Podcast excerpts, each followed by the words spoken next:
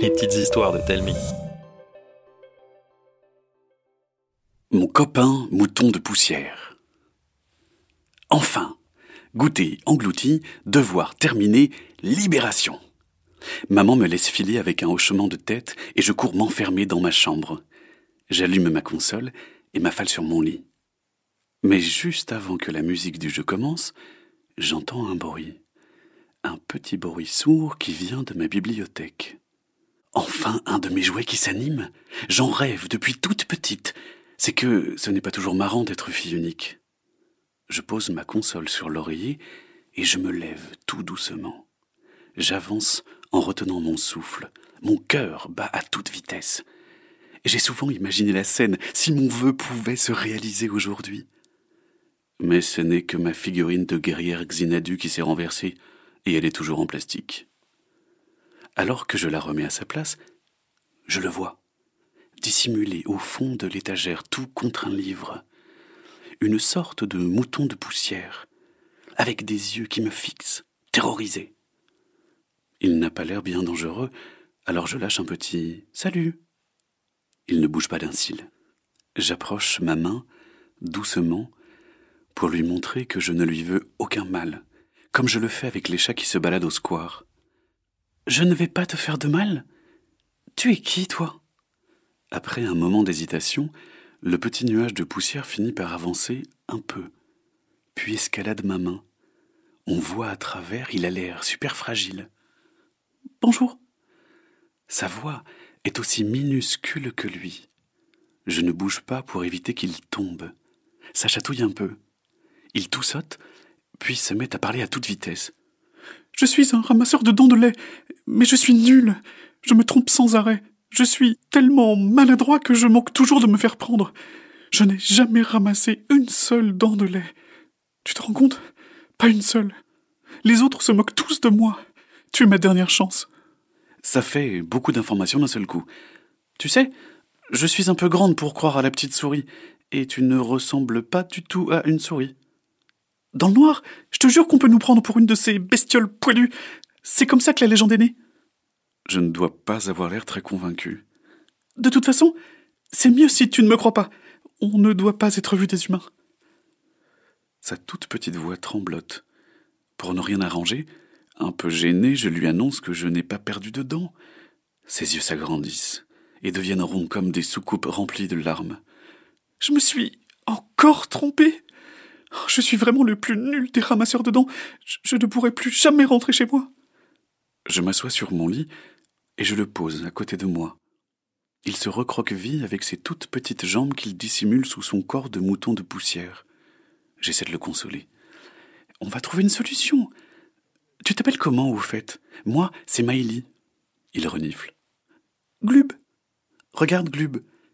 J'ai cette dent, là, qui va bientôt tomber.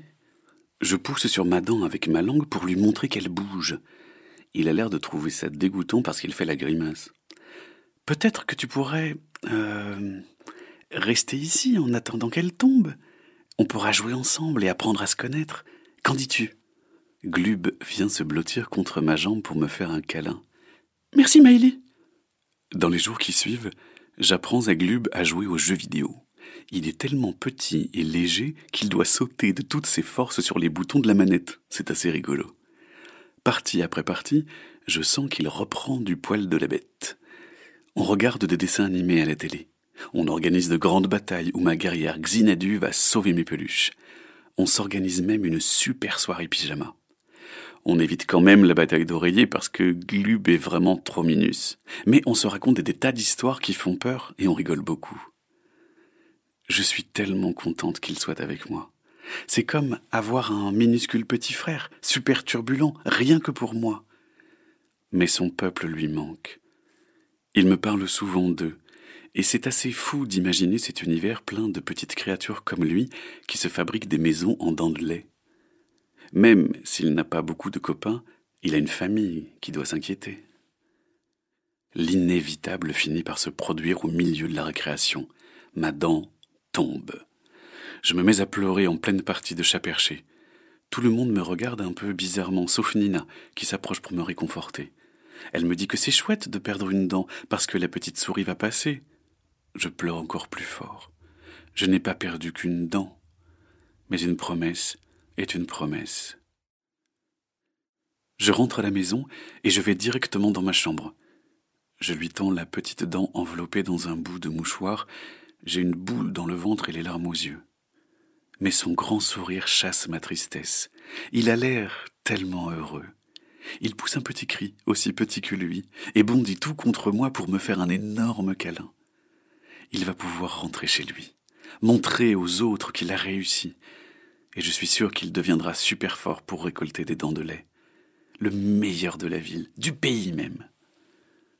Il lève ses petits yeux vers moi et me dit sur un ton très sérieux. Tu sais, Maïli, les jours que j'ai passés avec toi étaient les plus chouettes de toute ma vie. Si tu veux, je reviendrai quand je n'aurai pas de travail, pour qu'on joue encore ensemble. D'accord? Glub est rentré chez lui.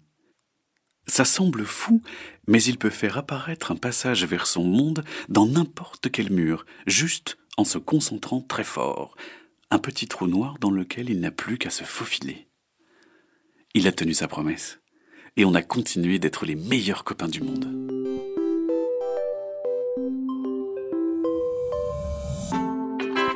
C'était une petite histoire de Telmi.